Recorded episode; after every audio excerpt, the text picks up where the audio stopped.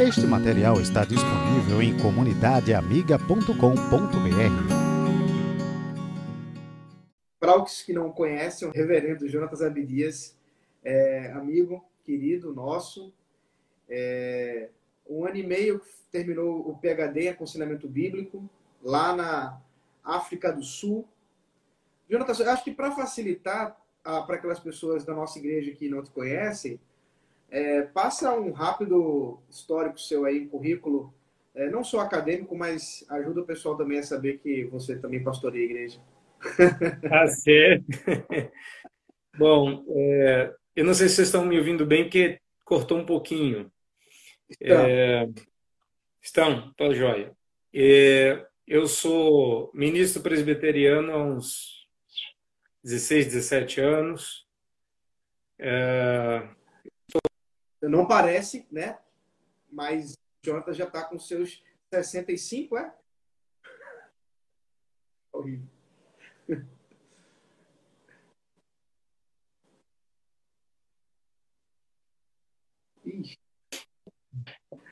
Pois é, fui fazer as contas esses dias me assustei. É, eu sou. Eu sou. Ah, como é que eu posso dizer? Eu estou na área do aconselhamento aí há um pouco mais de, de uma década, talvez uma década e meia, que eu não comecei de bate-pronto, né? Minha primeira igreja foi no interior de São Paulo, primeiro lugar onde eu servi como pastor, depois vim mais aqui para a região ao redor de São Paulo, depois é, entrei no JMC para ser professor.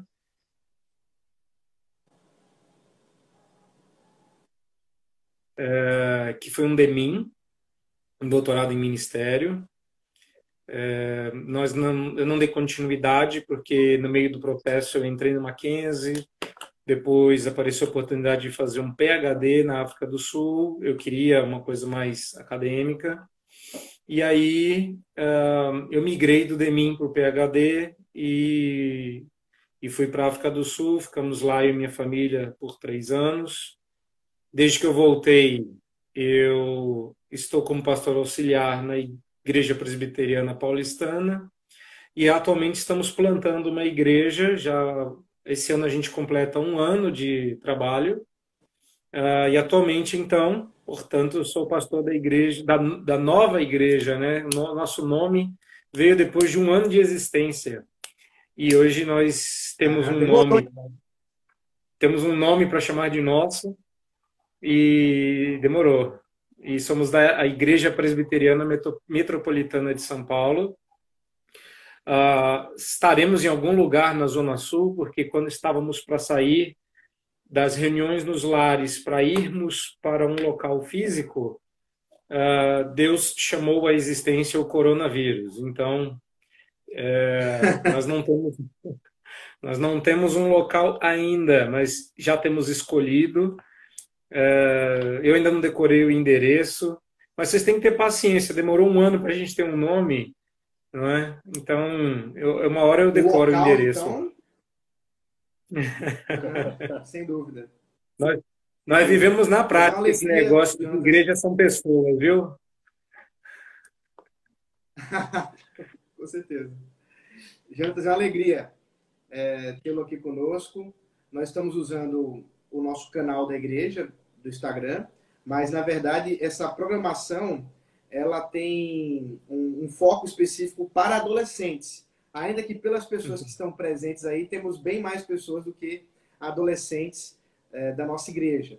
É, em todo caso, é só para lembrar que dentro da nossa conversa, nós temos aí uhum. uma gama de, de, de, grupos e pessoas bem, bem ampla e bem diversificada. Uh, esse, é, essa, esse evento da igreja, nem tu nem eu, é, alguma coisa dos adolescentes que já tem acontecido tem uns três anos, três ou quatro anos, que um evento que acontece mais ou menos uma vez por semestre. É, entre uma e duas vezes por semestre. A depender da, dos temas que surgem. Então são temas e a coisa basicamente tem uma, uma exposição e depois abre-se para perguntas. Então a proposta nossa hoje é, deixar você falar é, a partir desse tema da ansiedade. Nós vamos colocar algumas perguntas iniciais mas aí depois a gente entra com perguntas feitas ao vivo e a cores pessoal. Você está acompanhando bem a gente? Tô, tô sim, só tô mudando aqui porque eu tô achando que eu tô muito escuro. Vocês estão muito bonitinhos. Mas aí isso é uma questão daquilo que Deus determinou antes dos séculos.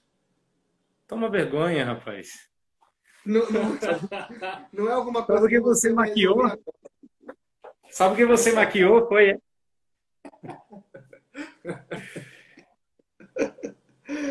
Mas então a gente vai, vai começar. Na, agora tem pois a presença de outro reverendo Jonatas, agora é o Jonatas Miranda, que está dizendo que é vaidade tudo isso aí. Pois é, Jonatas, vaidade, vaidade, tudo é vaidade, já dizia o pregador. É, ele fala isso porque ele é bonito. então eu vou, vou deixar o, o Rodrigo é, conduzir aqui inicialmente algumas perguntas para a gente dar uma esquentada e, e, daí depois a gente abre também para as perguntas do pessoal. Então eu já peço para o pessoal que está nos assistindo, é, dentro daquilo que o Reverendo Jonatas vai falando, você já vai preparando sua pergunta. Não faz ela agora. Espera um pouquinho para a gente poder visualizar e não, não perder o, o timing da sua pergunta, tá bom? Então segura os dedos e a gente começa aí. Reverendo. Pois não.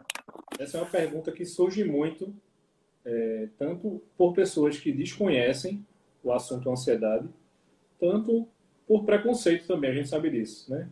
E muita gente pergunta se ansiedade né, é, é pecado. Pois não. E se, se questiona em relação a isso, né? Ok, vamos lá. É, acho que existem várias formas de você definir a ansiedade. Uh, então, eu gostaria de dar essa resposta com a liberdade de quem é livre, mas no nosso mundo, se você responde de bate pronto, uh, nem sempre a pessoa está aberta para ouvir o que vem depois. Uhum. Então, deixa eu ganhando terreno para responder essa pergunta. Lá no finalzinho eu vou dizer o que, é, o que eu acredito que seja. Mas sim, existem várias formas de você definir isso. E, e depois uh, do surgimento de um livro em específico que uh, reúne toda a gama de problemas mentais psicológicos e psiquiátricos que alguém pode ter, é um catálogo de doenças mentais, que inclusive recebe o nome de manual de diagnóstico, uh, dependendo da versão que se use, alguns no Brasil já usam a versão mais moderna, que é a sua quinta edição, ainda que ela seja o sexto livro publicado, e, e, e na versão anterior não era muito diferente, você tem pelo menos aí de 12 a 13 maneiras diferentes de entender a depressão. A depressão não, a ansiedade. Ansiedade. É, a ansiedade, ela já foi o mal do século passado, perdeu o trono no nosso século para a depressão. É, e, é, e, é, um negócio difícil de, de explicar até como você se sente, porque a ansiedade carrega conceito em si mesmo. Uh, a gente tem que procurar, como crente, definir as coisas do jeito como Deus as define em Sua palavra. Então, a pergunta que a gente deve fazer é como Deus define ansiedade na Bíblia. Né? A palavra ansiedade vai aparecer na Bíblia, pelo menos na nossa tradução em português, me parece que todos os 12 ou 13 problemas listados na ansiedade aparecem na Bíblia sob outros nomes aqui e ali. Mas se a gente pegar pelo menos dois textos, o de Mateus, no Sermão do Monte, quando Jesus explica como a gente deve reagir com, é, frente à ansiedade, e pegar o texto de Paulo aos Filipenses, então acho que a conclusão mais uh, tranquila, mais humilde, mais bíblica que a gente pode chegar é que ansiedade é pecado. Se eu estivesse pregando, eu não tomaria todo esse cuidado de dizer que ansiedade é pecado, eu provavelmente estaria ah, falando bem alto, batendo com a mão na Bíblia e dizendo que ansiedade é pecado. Ah, porque dentro da igreja a gente define as coisas biblicamente E com este filtro a gente vai ler a realidade. Então, quando as pessoas dizem que ansiedade é doença, elas querem uma série de coisas que decorrem dessa definição. Mas a principal, e eu acho que é, é o grande eh, momentum quando a gente define biblicamente ansiedade, é que ao definir ansiedade como Jesus define, como pecado, nós temos uma boa notícia para esse final de semana. Nós vamos comemorar o final de semana onde Cristo resolveu esse problema. Porque se é um pecado, Jesus resolveu pecados na cruz. Se não for, então não há esperança em Cristo para esse problema. Tá? Ainda que seja uma doença física, ou fosse no caso, haveria outras formas de se abordar isso. Mas em se tratando de ansiedade, eu acho que a gente não devia temer dizer que é pecado, não. Uhum. Ajuda um pouco mais para aqueles que, que estão uh, te assistindo agora e que estão bem embebidos dentro dessa, desses conceitos mais é, da psicologia mesmo, que você mencionou a partir, inclusive, do, do manual, é, como é que a Bíblia define ansiedade? Tenta, pelo menos, nos ajudar a, a, a perceber quais seriam os ingredientes que compõem essa ansiedade no nosso coração e que, portanto, levam ao que você disse ser pecado, não só você, mas a escritura. Ok. É, você deve ter um monte de universitário aí e nos assistindo devem haver um monte de universitários de outros lugares, inclusive estudantes de psicologia.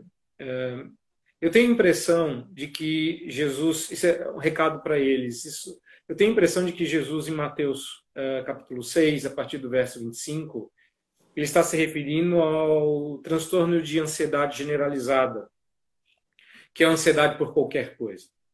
Uh, mas se a gente pegar, por exemplo, esse trecho como o nosso texto básico, não andeis ansiosos de coisa alguma, ansiedade é uma tentativa frustrante de controlar um futuro incontrolável. Ansiedade é, a, é aquele momento em que eu me percebo incapaz de controlar os eventos à minha volta. A ansiedade é descrita como uh, uma sensação de inquietação. É, essas palavras aparecem na Bíblia: aquietai-vos, inquietude, a palpitação no coração não aparece na Bíblia, mas a, a expressão agitado no espírito aparece bastante.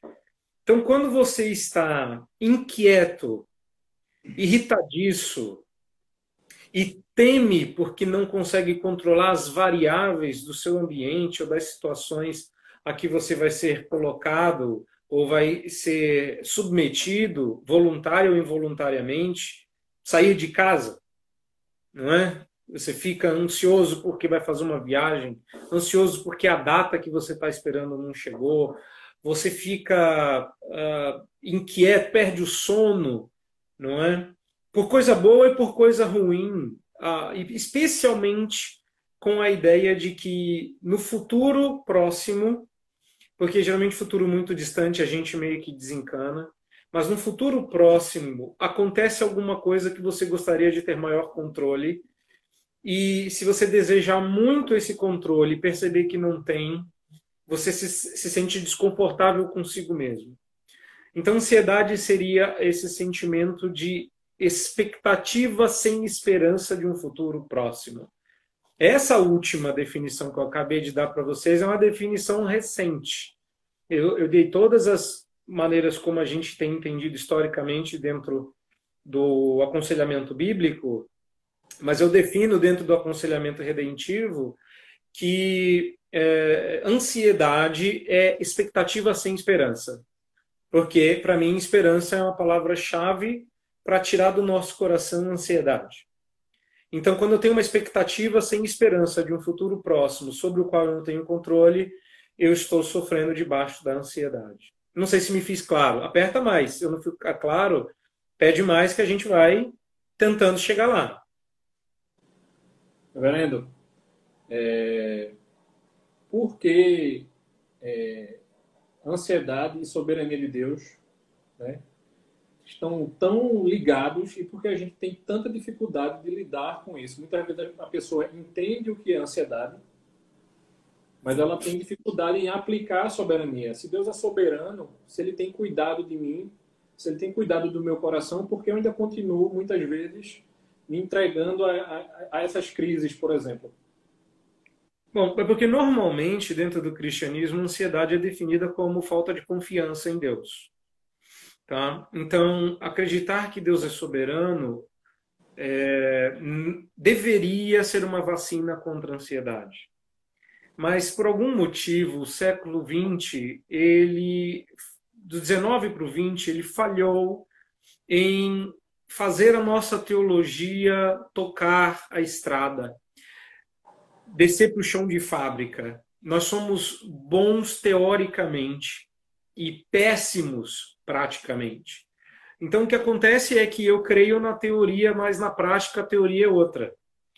Ou seja, eu, eu, eu entendo mentalmente a doutrina da, da, da soberania de Deus, eu compreendo ela teórico-teologicamente, mas eu tenho dificuldades de perceber isso na prática. Então, a acusação mais, mais chapada, mais comum que a gente tem é que se trata de falta de confiança. Você não está confiando no Deus soberano que diz crer. Ah, acontece que eu só confio em quem eu tenho esperança de que vá me fazer aquilo que eu estou uh, antevendo. Confiança e esperança são termos que, se esticados, abraçam um ao outro. Então, se você pensar que os termos podem ser elásticos, ansiedade é o contrário de, de, de esperança, desesperança é um subproduto da ansiedade e confiança em Deus deveria ser o antídoto. Mas como confiar em alguém que eu não tenho experiência, eu não tenho convívio, eu não tenho intimidade? E eu faço isso com base em um texto bíblico uh, que conecta essas coisas com. E geralmente a gente pensa nele só teologicamente, que é Romanos capítulo 5, né? Uh, onde ele conecta uh, experiência com esperança. E experiência, esperança com perseverança.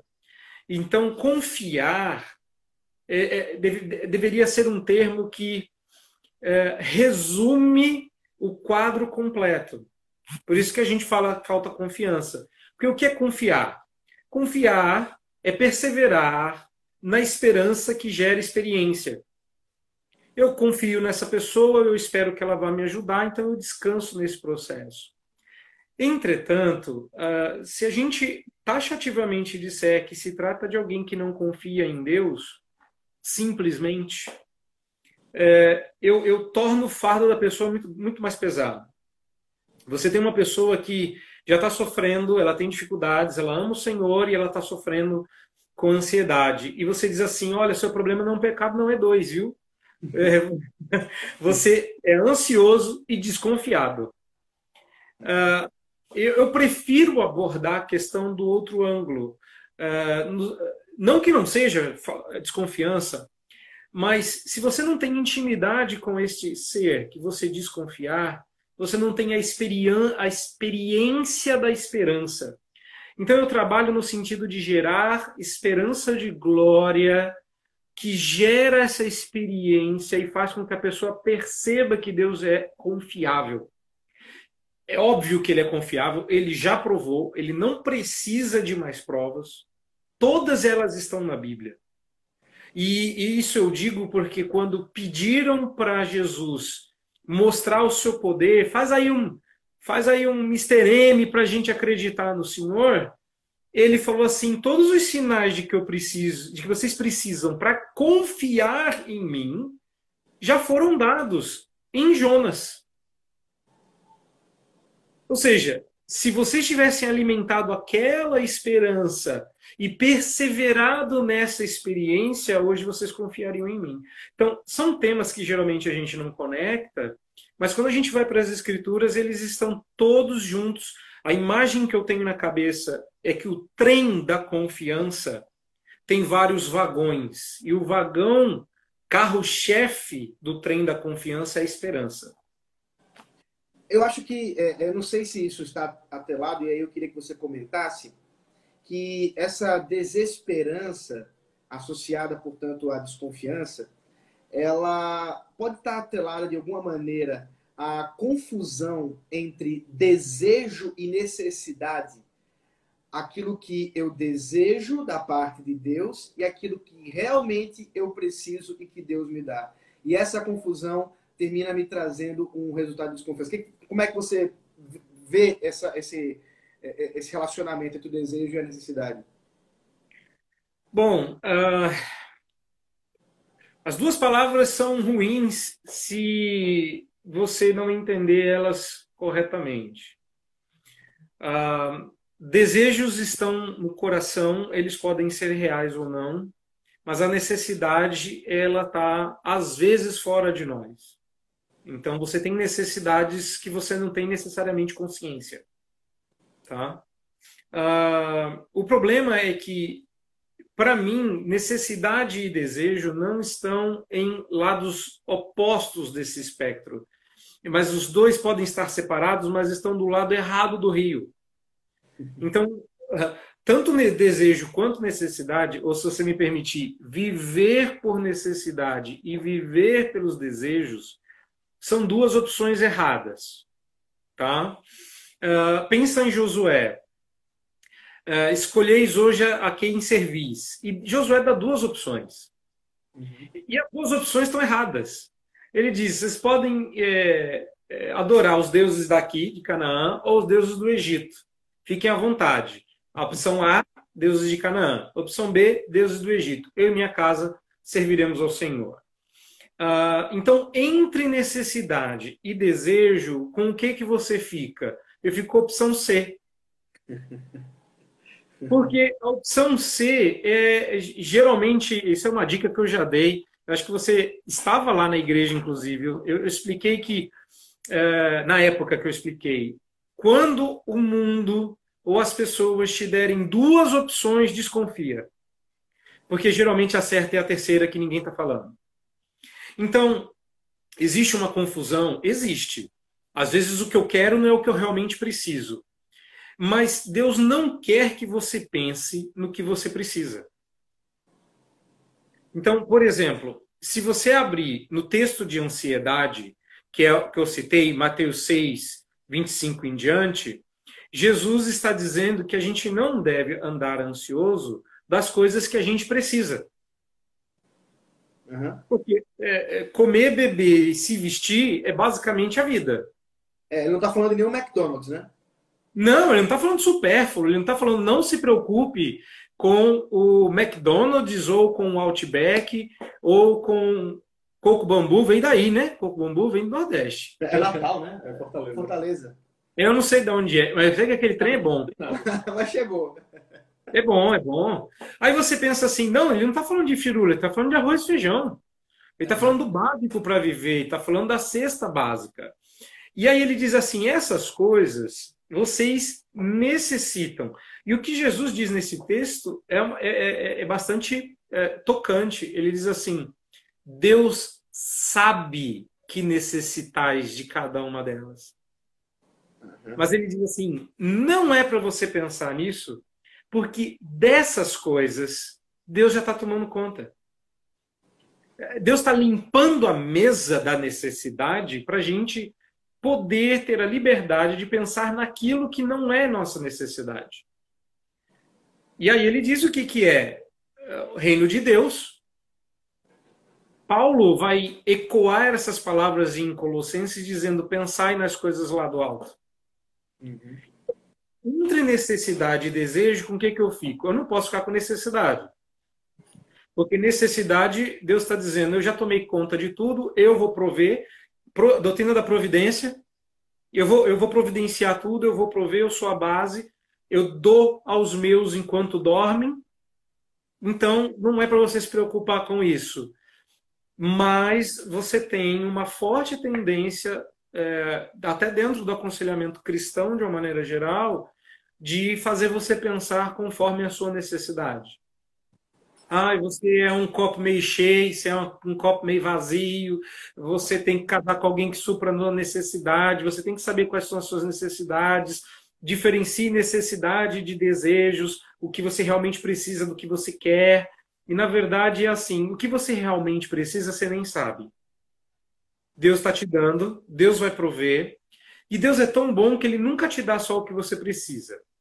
Ele te dá muito mais do que aquilo que você pede ou pensa conforme o seu poder. Efésios 3:20. Então, quando a gente recebe só o que a gente precisa, a gente fala: "Oh, Deus, mas está faltando. O que que eu fiz para merecer isso?" E a gente começa a, a ficar chateado. Só o que a gente precisa é muito pouco. E Deus não dá só o que a gente precisa. Vamos combinar que a gente não precisa metade, a gente não precisa de dois terços do que a gente tem. Mas Deus é gracioso e nos dá. Então não dá para escolher por aí. Vamos pelo desejo. O desejo, desejo é um problema porque a gente não deseja conforme Deus. É, a gente não deseja os desejos de Deus para nós, até porque a gente às vezes não tem nem acesso a isso. Ah, o, o, o Isaías diz que ele, Deus, é quem sabe o que ele pensa a nosso respeito, o que ele deseja para nós, e são pensamentos de paz, não de mal. Então a gente nem tem acesso a isso. Então a opção C, que no meu entender resolve a questão de necessidade versus desejo, é expressão. Eu vivo para expressar a glória deste Senhor. Então eu não vivo nem por necessidade, eu não vivo nem pelos meus desejos. Eu vivo para expressão. Quando eu não vivo por expressão, eu vivo por necessidade. E se eu tenho um coach, eu não vivo por necessidade, eu vivo por desejo. Se eu tenho um conselheiro bíblico, então eu vivo por expressão. Então a minha opção é você que está nos ouvindo, não viva nem por necessidade, nem por desejo. Porque, seja lá qual forem as suas necessidades, consciente delas ou não, Deus provê. Seus desejos, bom, eles podem ser um problema e a gente tem que tratar o coração. Mas a doutrina que limpa ou tira isso da mesa para abrir espaço para uma vida feliz, satisfatória, uma experiência na realidade mais rica, mais abençoada, é a doutrina da expressão de glória. E não é uma novidade, pelo menos não para nós, porque a primeira pergunta do catecismo, que é a única que todo mundo sabe, ela já responde a pergunta, não é? Você, você foi criado para expressar a glória de Deus e experimentá-la na sua vida. Eu estou aqui trazendo uma nova uma edição revista e, e contextualizada. Tem o freestyle isso, hein? uh, mas isso deixa mais claro a ideia de uh, uh, a ideia de, de, de, de, gozar e de expressar esta glória. E, e, eu acho que o grande problema é que a gente se preocupa muito com o que não deve. E, e, é o que Jesus está condenando em, lá em Mateus 6, 25 em diante. É, tá vendo essas coisas que vocês precisam? Deus já sabe. É, tudo isso aqui não é para você se preocupar. E quando você se preocupa, você é como gentio. Então, uma vez eu disse isso numa pregação, e eu vou repetir aqui. É, eu não tenho problemas com ímpio ser ansioso. Eu acho que ímpio tem que ser ansioso. Eu acho que crente ser ansioso é um problema. Porque é um problema que Jesus diz: quando vocês fazem assim, vocês fazem como se vocês não tivessem Deus por Pai. Tá? Então, uh, se vocês têm Deus por Pai, vocês não devem fazer isso. Eu estou me referindo ao verso 32. Se alguém tiver com a Bíblia aberta aí, Mateus 6, verso 32. Porque os gentios é que procuram todas essas coisas. Então, assim, é, eu entendo com. Vamos fazer uma referência aqui que a gente não está falando pelo Instagram só porque a gente está é, de é, quarentena, é porque a gente está longe também. Mas vamos combinar que tá rolando várias dessas lives, vários vídeos, vários cursos de como lidar com ansiedade em tempos de quarentena. Isso aí. E eu não tenho nenhum problema. Vai lá com o seu coach, com o seu uh, profissional da área da psique. Cada um procura o seu pastor. Agora, os crentes deveriam buscar o seu pastor, que é Cristo, porque os gentios procuram resolver sua ansiedade de uma forma, crentes procuram responder de outra. E quando a gente procura beber no coxo do ímpio, a água suja que eles estão bebendo, uh, a gente não tem poder de evangelização nenhum. Então, quando a gente começa a viver uma vida tranquila e fala, cara, apesar de toda essa crise, você está de boa, qual é o seu segredo? Você apresenta. Mas não tem segredo nenhum, todo mundo está fazendo as mesmas coisas do mesmo jeito. Então, não, não é nem por necessidade, nem por desejo, mas por expressão de glória. Deus nos criou para isso. E quando a gente esquece disso, a gente se perde. Reverendo, uma outra coisa interessante é a oração, né? Como é que a gente é, é, vive a nossa vida cotidiana, como é que a gente tem orado, como é que a gente tem feito a nossa devocional, né? Tem até um, um um, uma citação do reverendo Vadislau no, no livro é, Quem Cuida de Quem Cuida, que ele lembra do desconhecimento da doutrina da oração. Uhum, uhum. Isso é uma coisa muito importante, né? Absolutamente importante. É, eu, eu fico tentado a, a expor as, os livros do Lau por, por, pelo gosto que eu tenho, mas eu, eu acho que nesse momento eu, eu quero convidar todo mundo que está assistindo a gente a descobrir o Lau. Você que ainda não leu Quem Cuida de Quem Cuida, que foi um livro que pastoreou o meu coração quando eu estava fora. Foi uh, quando eu cheguei uh, na África do Sul, uh, eu me vi só. Eu não tinha mais a quem recorrer. Não dava para eu buscar nem mesmo o Lau a torto e a direito. E eu li esse livro avidamente porque eu precisava de ser pastoreado. E foi um bálsamo para o meu coração, então fica aí a, a indicação. Né? É, só lembrando que o nome dele é Lau e o apelido é Vadislau, né? e só ele tem esse nome, né? Como ele gosta de lembrar. ai, ai. Então, uh, oração, e é uma coisa curiosa. pois é. Eu, eu tenho a minha explicação da doutrina da oração e os problemas que eu vejo, tá? É, e, e o Lau aponta bem, a gente não sabe a doutrina da oração, a gente adora a soberania de Deus, a gente adora a doutrina da eleição e esquece que, por exemplo, João Calvino escreveu muito mais sobre oração do que sobre qualquer outro tema. Então, por exemplo, tá? Então a gente diz que é calvinista, a gente ora muito pouco para honrar esse nome. A segunda coisa é que oração é sempre um problema para crente, de qualquer espectro, de qualquer matiz. A gente sabe que devia estar orando mais, porque a Bíblia só manda a gente orar sem cessar. Então, todo mundo ora pouco. Né? Ontem eu estava fazendo uma devocional com as minhas filhas, a gente está fazendo os, os dias se preparando para crucificação e para ressurreição. E a gente falou do, dos amigos de Jesus, levou, Jesus levou os melhores amigos para orar com ele, e eles não conseguiram orar nem por uma hora.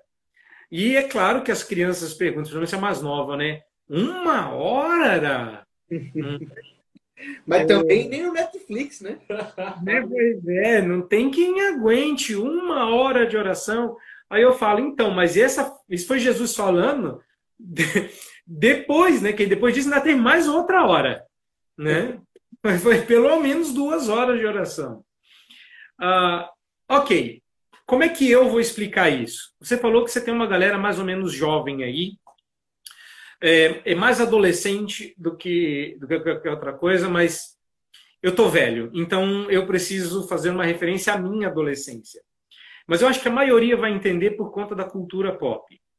você se referiu à oração. Você sabe qual é o problema, meu irmão, da oração? Sabe qual é o maior problema? As pessoas hoje entendem a oração segundo a teologia do Goku. Conhece o teólogo Goku? Juro pra você, cara. E eu vou explicar. As pessoas acham que oração é uma Genkidama, onde você tem uma pessoa concentrando a oração e todo mundo mandando a sua oração para aquela pessoa. Aí ela concentra o poder da oração e joga Genkidama sobre o problema. Eu confesso que eu toquei na TV quando eu estava assistindo. ah, eu não toquei na TV, mas rola aquela mãozinha em direção. É, qual que é o problema? Eu vou abordar de outra forma. O problema é que uh, as pessoas têm uma visão monista, panteísta, oriental da oração. A oração ou é uma concentração do seu ki para você mandar para alguém, e tem sempre é, uma saiadinha na igreja. Toda igreja tem uma senhora saiadinha. o dois, três. Ela, quando ela ora, ela fica loira. Coisas acontecem. Uhum. Uh, e, e, e se não é isso, a, a oração é uma meditação. A oração é um momento de esvaziamento diante de Deus. Então, essa, toda essa ideia de se derramar, se liquefazer na presença de Deus, é, é uma ideia monista. Não uma ideia cristã. Então, quando a gente fala assim, ah, as pessoas não têm uma ideia de oração, e, e aí a pessoa diz, vira para outra que está sofrendo de ansiedade, que está passando por um, um problema de desconfiança com Deus, e diz assim, ora que melhora. Tudo que você precisa fazer é orar. Ora que resolve. Qual o pressuposto dessa pessoa? Se você se juntar às pessoas que estão com a mão erguida, você vai sentir poder saindo de você e você vai se conectar a essa grande rede. Gente, isso é monismo, isso não é cristianismo. Tá? A outra coisa é, você precisa passar um tempo se esvaziando, você precisa passar um tempo baixando a pressão sanguínea. Isso é meditação. Isso é mindfulness. Isso não é oração, não, sem vergonha. Orar. Orar é reconhecer diante de Deus numa conversa franca. É que a gente, a gente desaprendeu a orar. E, e assim, há aqueles que estão na, na versão anime da oração, é, já, já receberam a sua repreensão. Mas e o que estão na versão mais tradicional, medieval da oração? Que a pessoa vai orar, ela se transforma. Parece que baixa um, um pastor presbiteriano nela, que ela muda até a voz. A pessoa está falando com você normal e vamos orar? Vamos, claro, vamos com, com reverendo, geralmente é reverendo, né? Fulano, e a pessoa, o Senhor Deus, o Santíssimo. Gente, eu, eu costumo brincar que eu brinco porque foi meu mestre também, faz parte do conjunto das pessoas que me formaram e era um amigo pessoal. É, mas baixa um reverendo onésio na pessoa, que sai até veterotestamentário na oração e a pessoa não sabe o que isso significa. E ela quer falar com Deus de maneira muito institucional. Oração é relacionamento. Oração é sentar com o seu Deus e Pai, conversar com Ele e dizer: Senhor, é, eu estou enfrentando este problema. Eu, eu, eu tenho dificuldades com isso aqui. E abrir o jogo. Eu me lembro de, uh, de, um, de um irmão que eu, que eu conheço pessoalmente, inclusive, irmão querido, né? Eu, querido porque eu, eu leio os livros dele, né? A gente não é BFF, mas uh, eu, eu, me lembro do episódio do, do Ed Welch com David Paulson, que é bastante conhecido, em que um virou para o outro, não quero expor quem a quem, virou para o outro e disse: Não consigo mais orar porque não sei se Deus está ouvindo. E muito irmão, o outro respondeu: E quem disse que você precisa saber que ele está ouvindo quando ele garante que sim? Ora, mesmo que você não sinta que ele está ouvindo. E esse que reclamou disse que começou a orar porque tinha que habitar na fé que cria que Deus ouvia a sua própria oração. E com o tempo ele passou a sentir que Deus ouvia. Então, é, uma, é, é, a habitação de uma fé. A gente diz crer nas coisas, mas nem sempre a gente habita nelas. É o caso da confiança. Eu digo que acredito num Deus soberano, mas eu não habito nesta, nesta teologia que eu creio. Agora, quando eu nem creio, quando eu nem sei para que serve a oração, quando eu nem pratico isso, quando eu nem conheço o que é oração, quando a gente vai ler os salmos, cara, a gente vê os salmistas sendo. É, é, constrangedoramente abertos. Hum. Ao ponto de dizer assim, eu, sabe aquele povo que não gosta do Senhor? Eu os odeio. Se o Senhor me desse um porrete e quatro paredes, eu resolvi o problema para o Senhor? Mas está aqui. Isso aqui é como eu penso, isso aqui é como eu sinto. Agora vê se há aqui algum caminho mau e me guia pelo caminho eterno, porque eu não sei se isso aqui presta não. E a gente vê Deus inclinando esse camarada para a sua vontade. O que você tem ali não é um indicativo do tipo odeie os inimigos de Deus. O que você tem ali é confesse com tal liberdade que até o que você tem vergonha de dizer você está dizendo. Então, quando as pessoas confessam, Deus, eu tenho medo de sair na rua. E eu tenho medo de sair na rua porque eu tenho medo do que pode me acontecer. Então, eu estou aqui fazendo essa oração de confissão porque eu confesso que os anjos que o Senhor disse que ia mandar para mim, não acredito que o Senhor vai mandar. Que o Espírito Santo que o Senhor disse que habita em mim, não, não sinto ele dentro de casa. Estou sentindo meio vazio. Começa a falar para Deus. Que você vai falar assim: meu Deus, quanta coisa absurda eu acredito, quanta coisa ruim eu carrego dentro de mim. Mas é só quando você verbaliza isso que você entende, cara, eu preciso voltar nessas verdades e fazê-las habitar ricamente no meu coração. Colossenses 3,16 é, não manda a gente habitar ricamente na palavra, manda que a gente faça a palavra habitar ricamente no nosso coração. E essa é uma riqueza insondável que a gente não traz. E a doutrina da oração é é o momento em que a gente desce da ponta do iceberg. Não é o iceberg inteiro, mas a gente começa a sair, a gente já está mais ou menos no meio do iceberg ali. Mas é uma boa, uma boa você mencionar a oração por, por conta da tendência que a gente tem de achar que a oração é aquele poder mágico que resolve tudo só orando. E não é só orar, é orare et labutare. Traduz aí, irmão, você sabe latim. Ora et labora. É. é. Não, mas não tem. Traduz aí, irmão. Tem até discussão nisso, porque esse que você está citando é o artigo do, do Paulo Anglada e parece que ele errou o latim no título do, do artigo. É mesmo? Rapaz, brinca não. Depois você pesquisa isso aí. Mas voltando para essa questão da oração.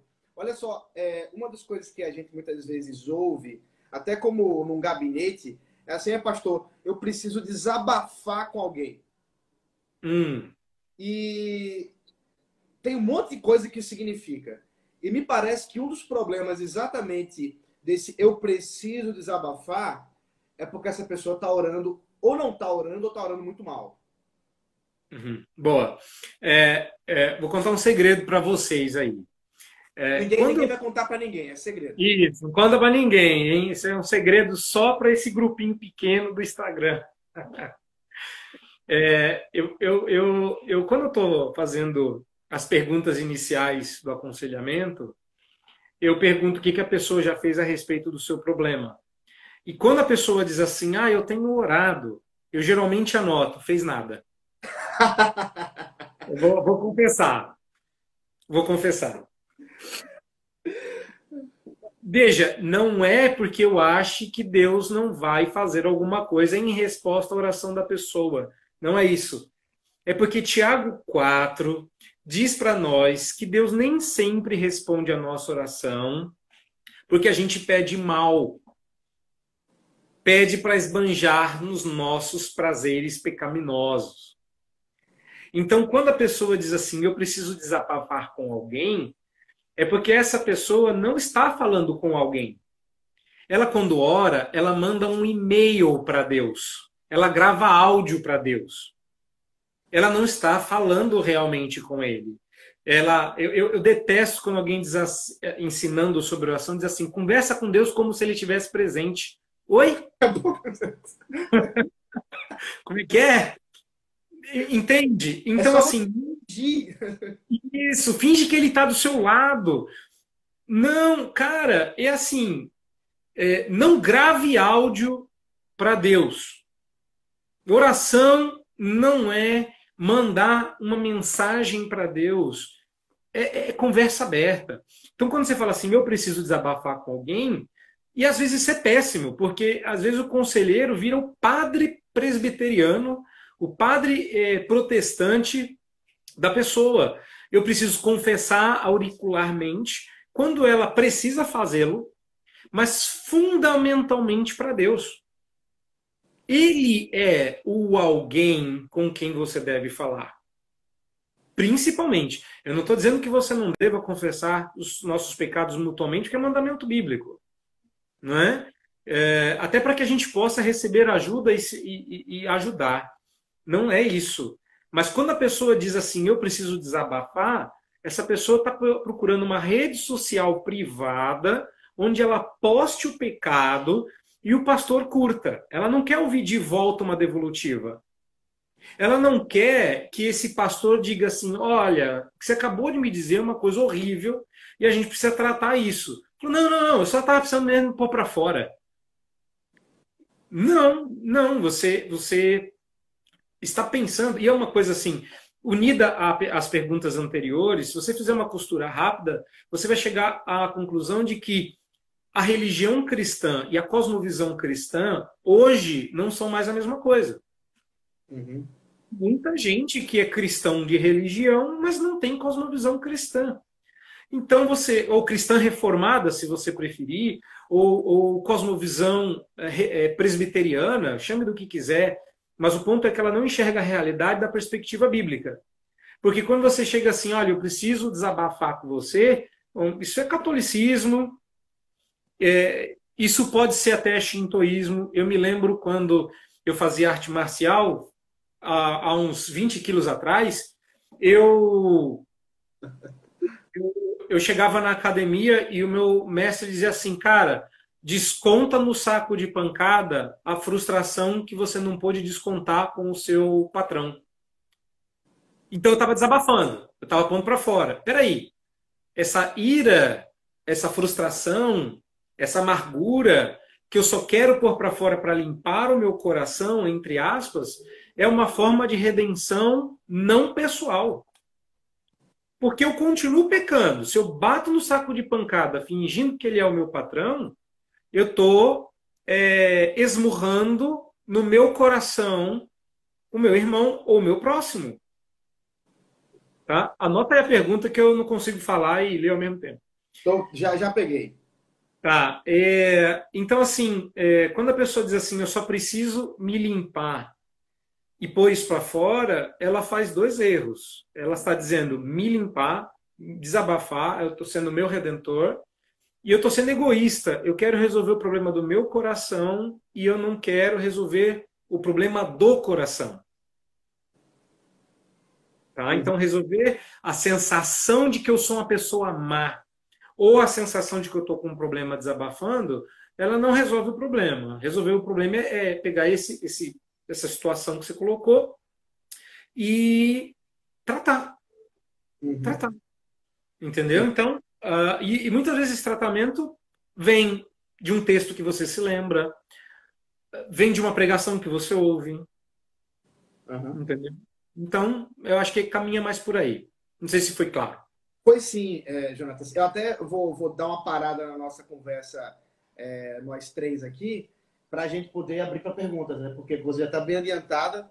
A gente começa com essa da, de Carol, porque ela, ela é boa pra, só para explicar um, um, pouco mais essa questão do, do desabafar que a gente está trabalhando aqui. É, é. Quando a gente fala de desabafar, o que, que, o que, que a gente está querendo dizer? Ajuda aí, Jonatas. O, o que, o, é, quando alguém chega no gabinete diz assim, eu preciso desabafar, não é só sobre ansiedade, tem muito mais, a coisa é, bem grande. O que, que ela normalmente está querendo te dizer? Normalmente ela está querendo uh, fazer um caminho de via única. Ela fala, eu escuto, e ou eu absolvo ela, ou eu digo uma forma de absolvição. Então, você não tem essa necessidade de desabafar em culturas não católicas. Vamos lembrar disso, tá? Morei fora, eu tive contato com outras culturas, esse negócio de que eu preciso desabafar, ou seja, as pessoas precisam conversar e as pessoas precisam de um ouvido amigo. Mas geralmente o ouvido amigo vem com a boca junto. Não é? Nunca vem só o ouvido. Nunca ouvi falar de um ouvido, ouvido amigo sem boca. Exato. E o ouvido amigo fala. O primeiro deles é Deus. É, é que a conversa com Deus é feita de duas, duas maneiras distintas. Conversar significa falar, ser ouvido e ouvir calado. A gente fala com Deus pela oração e o ouve pela palavra. Acontece que nem sempre eu entendo a palavra. Eu preciso de alguém que me explique. Então eu vou até o pastor, fundamentalmente para ouvir a palavra, pregada publicamente ou explicada em privado. Explicada em privado é aconselhamento. Explicada publicamente é a pregação, é o culto. Então, nesses momentos, eu ouço o Senhor. É, falar com Deus eu faço na oração. Mas quando a pessoa vem só para falar e ela quer ir embora absolvida, é, eu, eu, entendo que boa parte disso vem do, do, do, da alma católica do protestante brasileiro ou de qualquer outra região, uh, que precisa ser redimido sem um redentor. Uhum. Essa é a minha preocupação quando alguém diz assim: eu só quero desabafar, e eu estou diminuindo a pressão uhum. para a panela não explodir. Uhum. Tá? Uhum. E que o, o, conselheiro bíblico quer não é desabafar a pessoa ou diminuir o nível da pressão para tornar a vida razoável. E quem usou essa expressão pela primeira vez, trazer as as neuroses para níveis aceitáveis de convivência foi Freud, não foi Jesus. Uhum. Jesus diz que ele quer pessoas de coração limpo e não sujinho, mas aceitável. Uhum. Então, meu problema com quem vem desabafar é se essa pessoa quer redenção. E normalmente o que ela quer é só desabafar mesmo. Então, uh, eu, eu, entendo que há um problema uh, quando você só quer desabafar. E Deus não quer que você desabafe, Deus quer que você confesse. Perfeito. Tá? E, fundamentalmente, para Ele, Ele sabe, a gente sabe que Ele sabe, mas por algum motivo, A com H, há cura quando a gente fala com Ele sobre as coisas que Ele já sabe. Uhum. Às vezes eu faço isso no aconselhamento, eu já sei o que a pessoa quis dizer, eu já sei aonde a coisa vai chegar, mas eu peço para a pessoa dizer. E a pessoa diz assim para mim: Não, mas o senhor já entendeu. Eu falei: Sim, eu entendi, mas eu quero ouvir. Não, mas é ruim de falar. Eu falei: Eu sei, por isso que é importante você falar. E é curioso porque é, já aconteceu várias vezes em sessões de aconselhamento em que uma pessoa implica uma situação, ela deixa eu entender onde ela quer chegar e ela continua impassível. Quando eu falo para ela dizer, ela cai em prantos. Uhum. Então, Perfeito. mostra que há uma diferença Sim. entre eu deixar claro o que eu fiz e dizer o que eu fiz. Uhum. Entendeu? É, é, de chegar assim, Senhor, tu sabes que sou ansioso. De você dizer assim, Senhor, eu não confio que o Senhor vai prover vestimenta para o meu corpo. Eu não confio que o Senhor vai me dar um meio ordinário e que se o Senhor não me der, o Senhor vai me dar um meio extraordinário para suprir as minhas necessidades. Uhum. Isso é diferente. Eu me sinto, eu não sei você, mas eu me sinto pior uh, dizendo isso do que dizendo, Senhor, eu, eu tenho problemas de confiança. Fica mais fácil, né? É menos pesado. Então, é nesse sentido. É a ideia da fuga da, da teoria, né? Você teoriza para fugir da, da coisa que pega mesmo no, no coração. Isso, isso, exatamente. Isso. Quando não tenta maquiar, né? Ele tenta contar por cima assim, a história para não contar completamente. Exatamente. E aí você é, é, é, e aí você joga porque é o seguinte: quando você não confessa, você é, não diz exatamente qual é o problema, mas quando você deixa é, no ar e a pessoa vai tentar completar, que a gente adora completar a frase dos outros, a gente adora fill the blanks, né? A gente adora preencher o espaço em branco. Uhum. A pessoa pode preencher com uma coisa mais leve, que é o que a gente está torcendo. E aí é, quando a pessoa diz assim, ah, então foi isso, aí você pensa, bom, isso acontece em frações de segundo. É, isso parece ser melhor do que o que eu fiz. Eu vou por essa, é nessa que eu vou. E aí você diz assim, foi, foi isso. E você não está tratando o problema. Uhum. Então, então, confessar é horrível. Confessar não é uma experiência agradável. Confessar não gera prazer. Confessar não é bom.